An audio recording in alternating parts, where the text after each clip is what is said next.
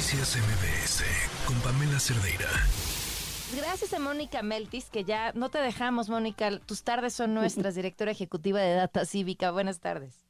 Hola, buenas tardes. No, al contrario, muchas gracias por la invitación y por el seguimiento, eh, por el interés en este tema.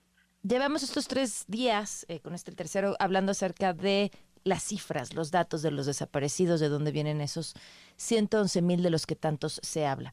Eh, quería preguntarte, Mónica, si hay eh, algún ejemplo internacional de donde esto tenga las mejores prácticas y de la mayor certidumbre de qué está pasando.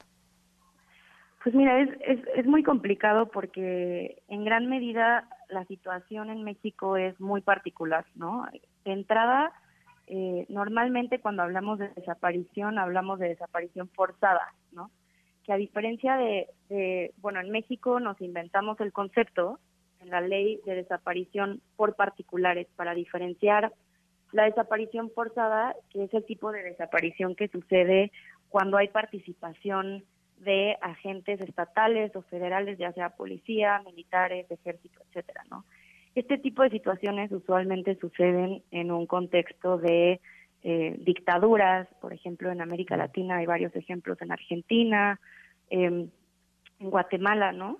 Y, y bueno, hablamos de justicia transicional cuando cambia el periodo de una dictadura o una autocracia a un periodo democrático y después de eso podemos pensar en todos los datos o digamos los datos que hay, los registros que hay sobre eh, desaparición de personas en ese contexto, ¿no? Entonces, en México es una cosa muy particular en ese sentido, ¿no? Y, y, compararlo con otros países es complejo, pero bueno, sí hay prácticas, digamos, importantes que apuntan a poder justamente tener un sistema de registros y de bases de datos que permitan no solamente conocer la magnitud, sino lo más importante que a mí me gustaría que dejar claro para el auditorio es estas herramientas en realidad son herramientas para la búsqueda, ¿no? Eh, sin esas herramientas difícilmente podemos hablar de una búsqueda de personas desaparecidas de forma amplia para todas las personas, ¿no? Que, que, nos faltan. En ese sentido creo que eh, y también regresando un poco al tema del censo que me gustaría tocar el día de hoy, eh, se anunció que se crea un censo por parte de la Secretaría de Bienestar para identificar ir casa por casa para identificar si las personas que están registradas en el Registro Nacional de Personas Desaparecidas y, no localizadas efectivamente continúan desaparecidas, ¿no? Y es importante decir aquí que el Estado no solamente tiene el derecho, sino la obligación de crear otros esquemas de búsqueda, además de lo que establece la ley como el Registro Nacional de Personas eh, Desaparecidas y no localizadas.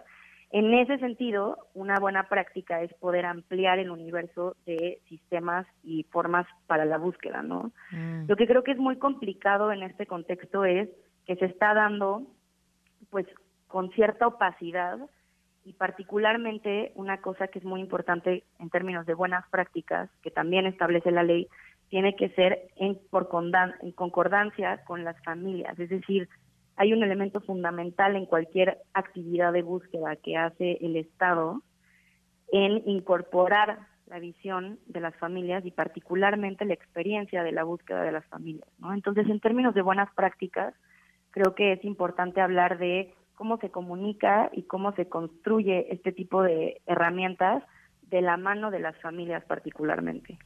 Claro.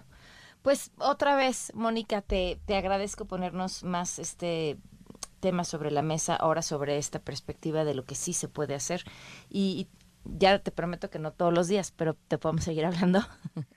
Por supuesto que sí, cuando quieran. Este es un tema al cual le vamos a dar seguimiento todavía.